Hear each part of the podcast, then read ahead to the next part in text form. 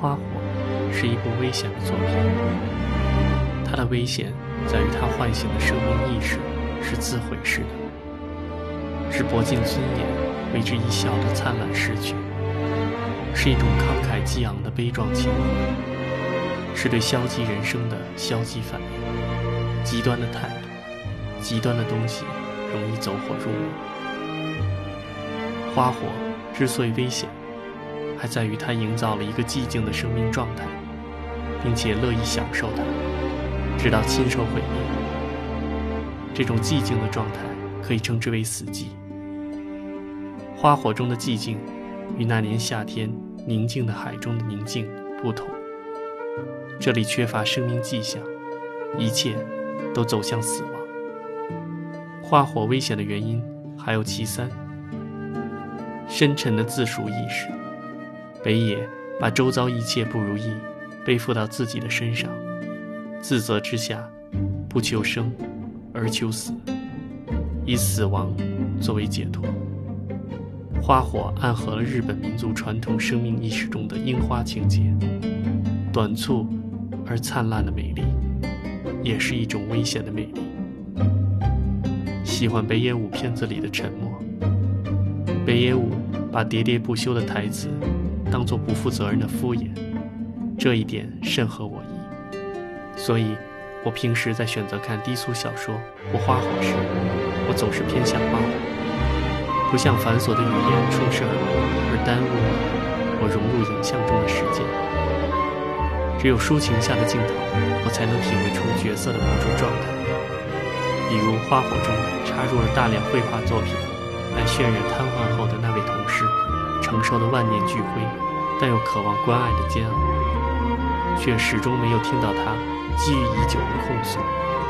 对美好的留恋尽倾注于画，画中经常出现的是一家三口观赏灿烂烟花的天文美景，这是他再也享受不到的。对一个因公瘫痪却遭家人抛弃的不幸儿来说，沉重的苦难不允许他有自欺自怜的呻吟和哭泣。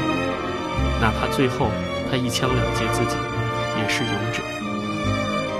而沉默，也就成了绝望者最后的控诉。沉默的魅力，有效地化解了稍有不慎就沦为矫情的局面。花火是一个关于奉献和深爱的悲情故事。主人公山田所做的一切，包括向黑社会借高利贷、抢劫银行、杀人，都主要是给身患绝症的妻子。一个善终，而这正是渲染人间真情的绝好题材，可以让他悲天动地，直叫人跟着流泪，也就是处理成极度煽情的感官影像。如果这样的话，就成了另一部影片。事实上，北野武用沉默营造了一种撕心裂肺的痛楚，但又异常冷峻，仿佛一种超然的情怀。自始至终，知道自己生命快到尽头的妻子。都是一脸微笑，这种承受力或许只有沉默的力量才足以支撑。何况他以前曾饱受失去爱你的痛苦。当生命再也不堪折磨的时候，一切喧嚣和悲伤都已沉静下来。他在片中唯一的台词也就显得十分质朴无华：“多谢你，十分谢谢你。”说完，依偎在丈夫的怀里，而这再朴实不过的道谢。出现在生命即将结束的关头，透出一股感化力量的凄美。这也正是北野武的个人魅力在片子里的完美体现。后来看他的那天夏天最宁静的海，我更被其中无言的悲壮和男性克制的内敛所折服。北野武应该是个干脆到底的人，我想可能是说相声的经历让他厌倦了一种拖沓的表达方式。北野武的另一种沉默形式是镜头的静止。和突兀的跳跃，有时平静的如同一滩死水，倒映着人物无以言说的无奈和无聊的状态。比如一身黑西服的北野武招牌式身影，倚靠白色轿车旁，镜头总是停留十几秒。这样的镜头还出现过在他的奏鸣曲、大佬等作品中。长时间等待的镜头总是昭示着一场杀戮，营造风雨欲来的片刻宁静。那么不久以后，就是关于暴力的跳切画面，无需多言。一组快速凌乱的镜头，拼接就解决。没有多余的细节过程，没有花哨的暴力场面，不犹豫，不迟疑，简洁中透着凌厉的解决方式。就像语言在片子中的运用，追求的是点到为止的效果，其余的形成个人想象空间，无疑强化了影像张力。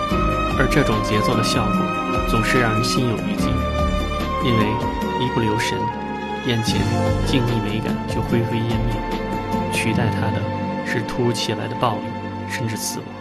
山田在医院里同医生交谈妻子的病况，这时的人物表情和画面都是一片祥和。正沉寂其中的时候，突然的两声枪响，医院门外等他的搭档正遭袭击。这比子弹横飞的火爆场面还来得惊心动魄，因为我们不堪承受的总是预料之外的偶然和无常。北野武正是紧紧抓住了人的这种心理感受，死亡。是北野武作品里最常见的现象，而且总是突如其来，仿佛只是生命的一部分或一次练习，而不是结束，不是失去。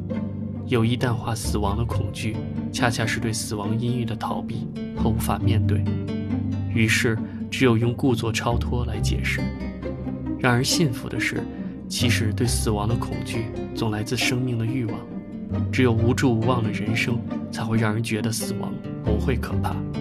片中山田的暴力行为及其极端的自毁，正源于这一点。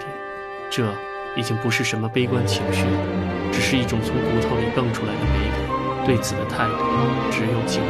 花火快结束的时候，镜头里突然出现了一个在海边放风筝的小女孩，绕着圈在沙滩上小跑。尽管海风很大，可风筝怎么也飞不起来。小女孩却不怎么计较，乐此不疲。仿佛放风筝的乐趣，不在于风筝的随风飘摇，而是固守出一块狭小的空间，来回轻荡，自得其乐，不舍不弃，如同梦想迫于现状难以实现，但始终需要心疼，怎么也割舍不下。而影片从头到尾是让人看不到任何希望或梦想的，主人公的命运始终不如风筝来的轻巧，沉重到。就连在手头安稳片刻的机会都没有，所以不停放逐，往毁灭的尽头甩开，而从没想过收回。这里风筝意象为可以轮回的命运，却被山田恶作剧般的撕毁。所以结局两声枪响，听起来就像夫妻俩携手远游的长河。尽管在我们看来悲惨，却有一种义无反顾对厄运的轻蔑和对同生共死的迷恋。这里死的意义胜过一切罪孽般的浑噩的生存。北野武对死亡的迷恋也近乎是一种虔诚的崇拜心理，融入其中的是快感和温情，而已经没有让人痛心疾首的悲情。尽管形式上的死亡仍给人稍纵即逝的震撼，但我总是乐于接受这种结局。悲凉和绝望充斥着整个观影过程，可我却不觉得闷或压抑。夫妻间的生死与共，足以取代一切悲哀。这种温情总是调皮地出现于画面，让人笑。比如妻子在家摆弄七巧板时，想抽支烟，被山田阻止。妻子佯装生气的样子，怎么看都觉得美好就在眼前，却偏偏就要结束。影片后半部的旅行中，发生了许多让人笑着流泪的轻松快事。在车内通过观后视镜。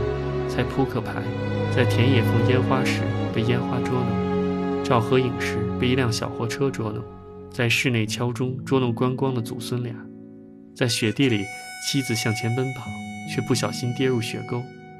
这些充满着生活情趣的片段，与整个影片基调形成了强烈的反差，给悲剧添上了直暖人心的美感。只是死亡势在必行，让人惋惜。花火。在片中是生命的象征，如花般灿烂，如火般灼烈。这个词可以译成烟花，绚烂夺目，却转瞬即逝，如同生命的绽放过程，有心成全长久的美好，却无力抗拒自然规律的侵入，反映在人身上，称之为命。我却愿意把这个词断裂开来，仅仅是娇弱的花朵在烈火中煎熬，更是一种无力回天的宿命。那脆弱的生命本身就是飘零的花朵，悲惨的人随处都是一片水深火热。即便遇上灿烂的烟花，我想，最好还是让烟花的引燃时间过长，最起码好有一阵等待。就好像山田凑上去探个究竟，却意外的被烟花映衬。